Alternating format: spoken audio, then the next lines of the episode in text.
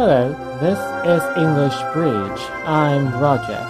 Today we are going to talk about a figure in English history, Samuel Johnson. Samuel Johnson was born in 1709 September the 18th, died 1784 December the 13th. Often referred as the Dr. Johnson, was an English writer who made lasting contributions to English literature as a poet, essayist, moralist, literary critic, biographer, editor, and lexicographer. John was a devout Anglican and committed Tory, and has been described as arguably the most distinguished man of letters in English history. He is also the subject of the most famous biographical work in the whole of literature. James Boswell's Life of Samuel Johnson. Such an explanation may seem slightly complicated. Don't worry, and let's learn some keywords. 1. What is a moralist?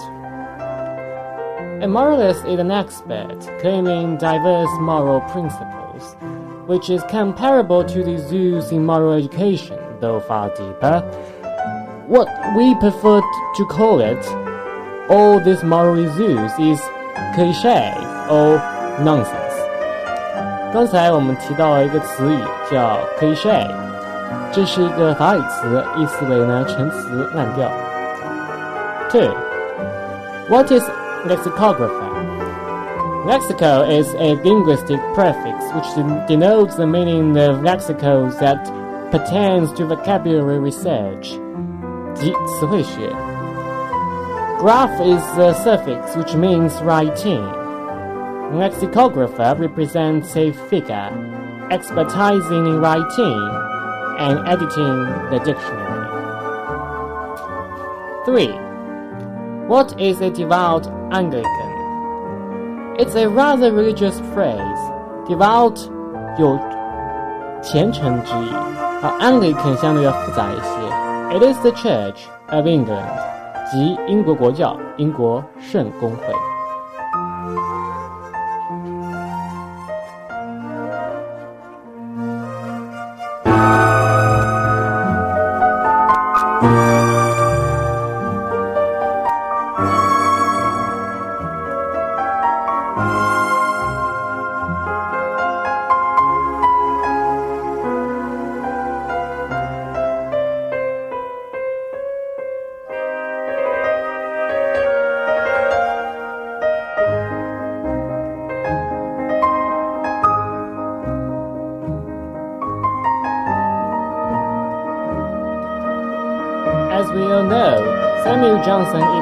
an essential writer of classicalism. Conservative though his mind is, he contributes a lot to his writing and literature criticism, and an outstanding scholar and linguist. The dictionary of the English language can be regarded as a triumph to in the history of dictionary. Here we may lay most emphasis on his remarkable letter, Letter to the Lord Chesterfield. Letter to Chesterfield 的写一七 正值 The Dictionary of English Language 出版之时，而当初拒绝帮助 Sammy 完成此番伟业的 Lord Chesterfield，在词典出版后突然态度大变，在影响影响力颇大的世界报上发表文章，毫不吝惜对 Samuel 的溢美之词。而 Letter to the Chester Lord Chesterfield 便是 Samuel 拒这些虚伪世故的所谓提携者强有力的回击。下面我们就要了解一下这其中的知名片语。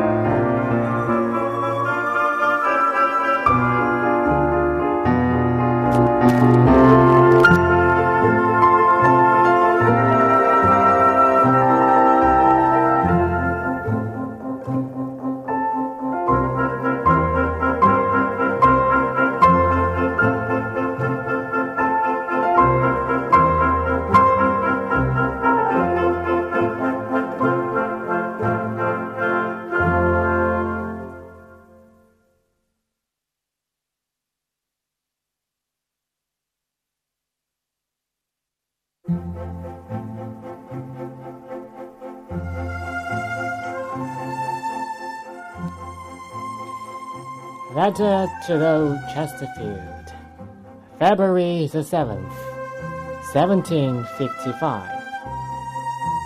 My Lord, I have been lately informed by the proprietor of the world that two papers in which my dictionary is recommended to the public were written by your lordship. To be so distinguished is an honor which, being very little accustomed to favours from the great, I know not well how to receive, or in what terms to acknowledge. When, upon some slight encouragement, I first invited your lordship, I was overpowered, like the rest of mankind, by the enchantment of your dress, and could not forbear to wish that I might boast myself Evander Duranda Duradere, that I might obtain that regard for which I saw the world contending. But I found my tendons so little encouraged that neither pride nor modesty would suffer me to continue it. When I had when I had once addressed your lordship in public, I had exhausted all in, in all the art of pleasing which a retired and uncourtly scholar can possess. I had done all that I could, and no man is well pleased to have all this neglected, be it ever so little. Seven years, my lord, have now passed since I waited in your outward rooms or was repulsed from the door during which time I have been pushing on my work through difficulties of which it is useless to complain, and have brought it at last to the verge of publication, without one act of assistance, one word of encouragement, or one smile of favor. Such treatment I did not expect, for I never had a patron before. The shepherd in Virgil grew at last acquainted with love, and found him a native of the rocks. Is not a patron, my lord, one who looks with unconcern on the man struggling for life in the water, and when he has reached ground, encumbers him with help. The notice which you have been pleased to take my labors have been worthy, have been kind, but it has been delayed till I am indifferent and cannot enjoy it till I am solitary and cannot impart it, till I am known and do not want it. I hope it is no very cynical asperity not to confess obligations where no benefit has been received, or to be unwilling that the public should consider me as owing that to a patron, which Providence has enabled me to do for myself. Having carried on my work thus far, with so little obligation to any favor of learning, I shall not be disappointed though I should conclude it, if that be possible, with less. For I had been long wakened from that dream of hope, in which I once boasted myself with so much exaltation, my lord. Your lordship's most humble, most obedient servant, Sam Johnson.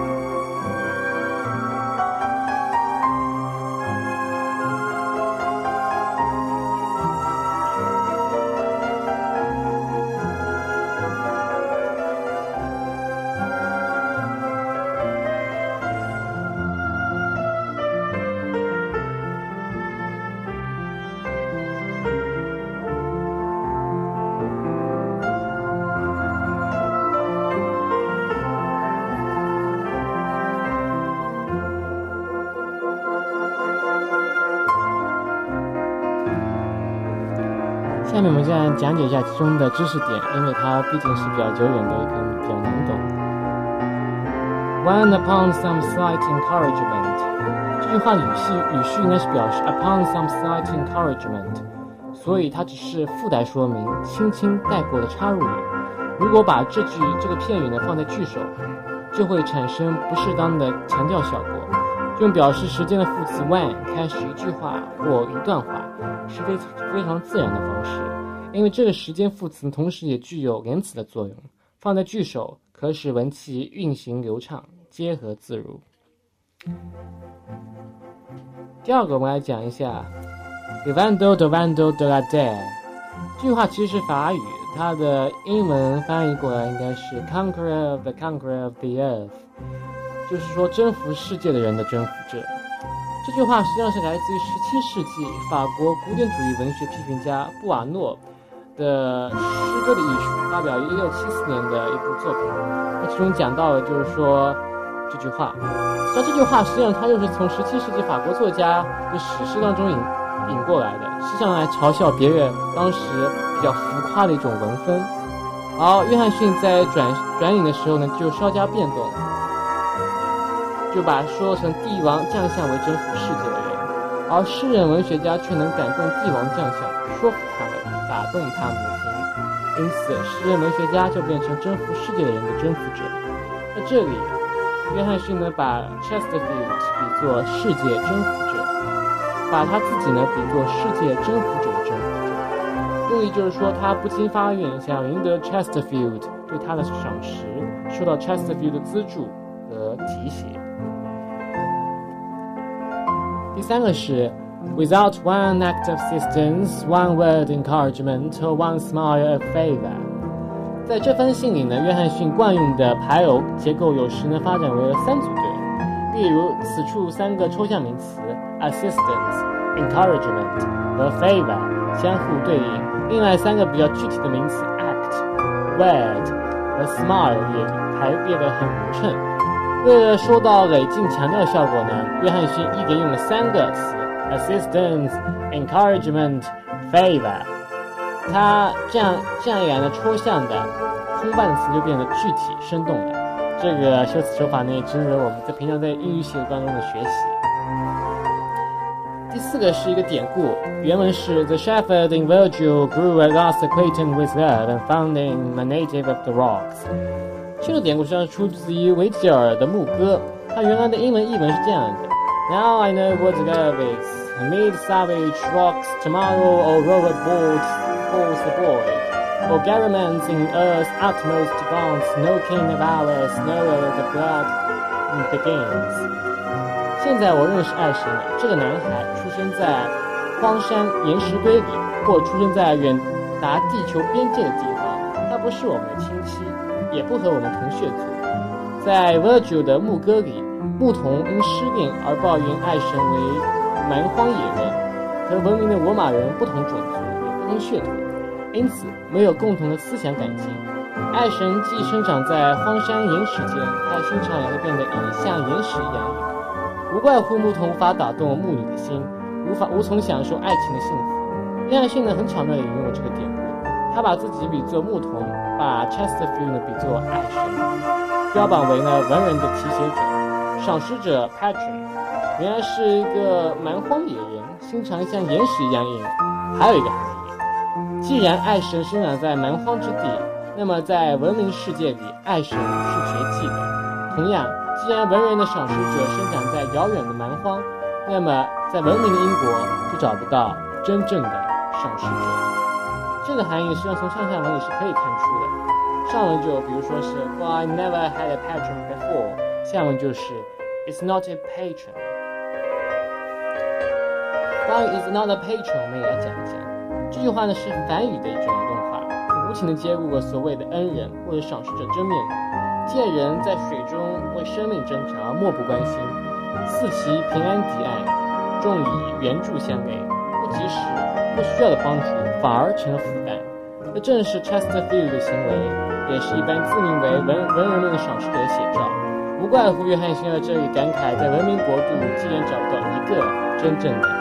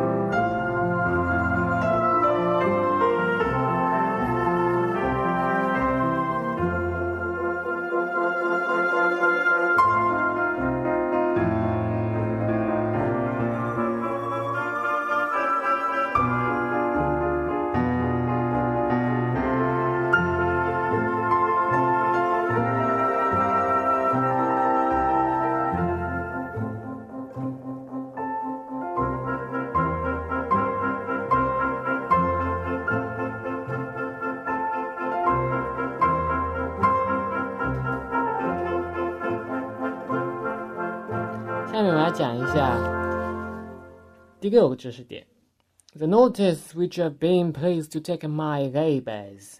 这句话呢是一句讽刺的口吻。You have been pleased to take my labors。你居然高兴注意起我的作品来了。Be pleased to do 这个词组突然用来表示说话人对当事人的恭敬态度，这显然是一种讽刺。下面我们来讲一下 cynical asperity 这两个词语呢，相对比较复杂，而且它表达情感的也相对比较复杂。cynical 实际上是世俗的意思，那么它就说是不相信人性为善；asperity 就是严厉的，苛求于人的性格。约翰逊说，他并不是说不相信 Chesterfield 对他是一番好意，或者说苛求于 Chesterfield，但是他竟然从来没有从 Chesterfield 那里得到过任何恩惠，从 no benefit has been received 可以看出，当然也就没有必要来成他的刑 confess obligation。既然上帝 providence 使约翰逊自己完成工作，并没有凭借任何赏识者的援助，那么他当然不肯让读者设想此事应归功于任何恩恩人。unwilling that the public should consider me as owing that to a patron, which Providence enabled me to do for myself. 在这句话里，约翰逊确实是有意识的用两个单词 cynical spirit 和比较复杂的一个句型，就是说 not to confess obligations when no benefit has been received, which Providence enable me to do for myself。目的呢，就在于强加强理直气壮的严肃口吻。在结尾处呢，约翰逊是这样写道 ：“In which I once boasted myself with so much exultation, my God, your lordship's most humble, most obedient servant, Sam Johnson。”在那种梦想之下，我曾经一度得意地夸耀自己是爵爷您最卑微的门下士约翰逊。在这封信的结尾呢，约翰逊巧妙地利用了书信的收尾套路：“Your lordship's most humble, most obedient servant。”和他自己的签名 Sam Johnson，并 将他们同书信文本最后一句话连接起来，四杯十抗，再一次向赏识者宣告独立。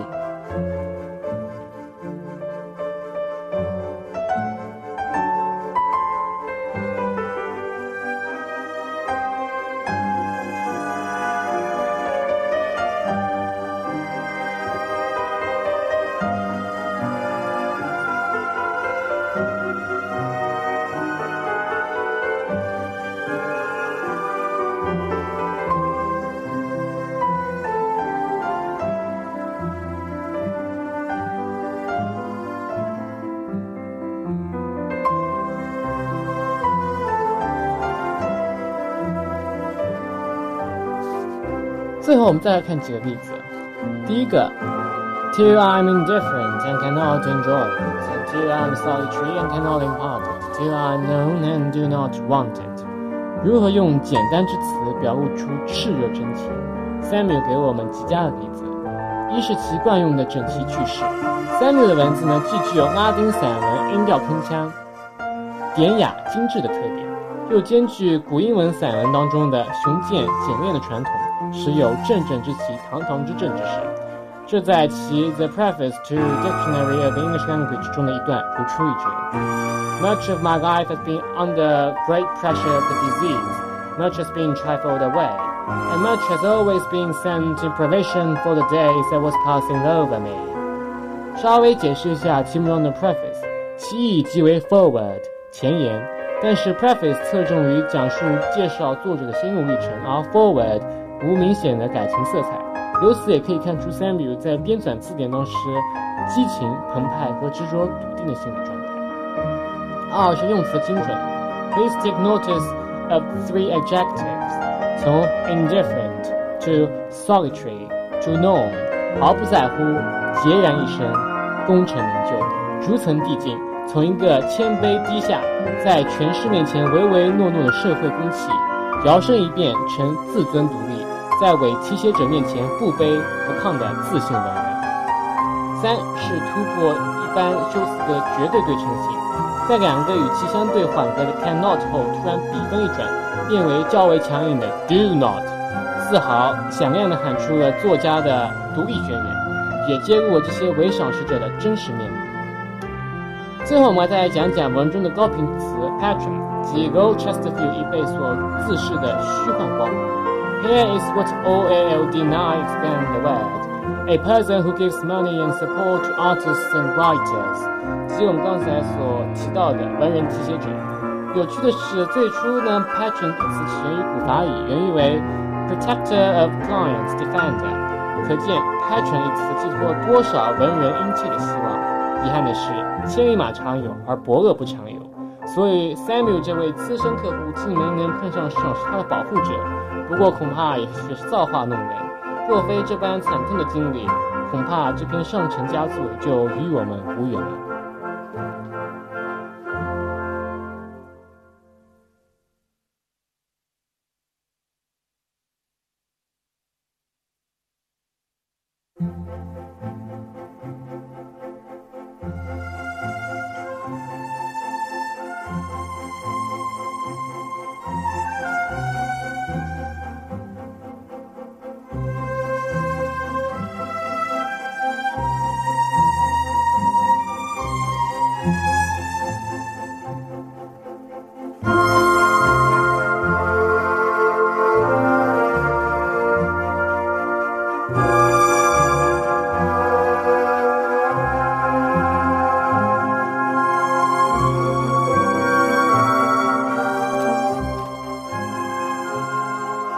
In conclusion, though, what we have mentioned above is just a tiny bit of spectacle. If you want to learn more about Samuel Johnson, I believe the life Samuel Johnson written by James Boswell is a good choice, where Samuel's personal glamour is mostly portrayed. Okay, this is all for today's uh, program. I'm your friend Roger, and see you next time. Bye bye.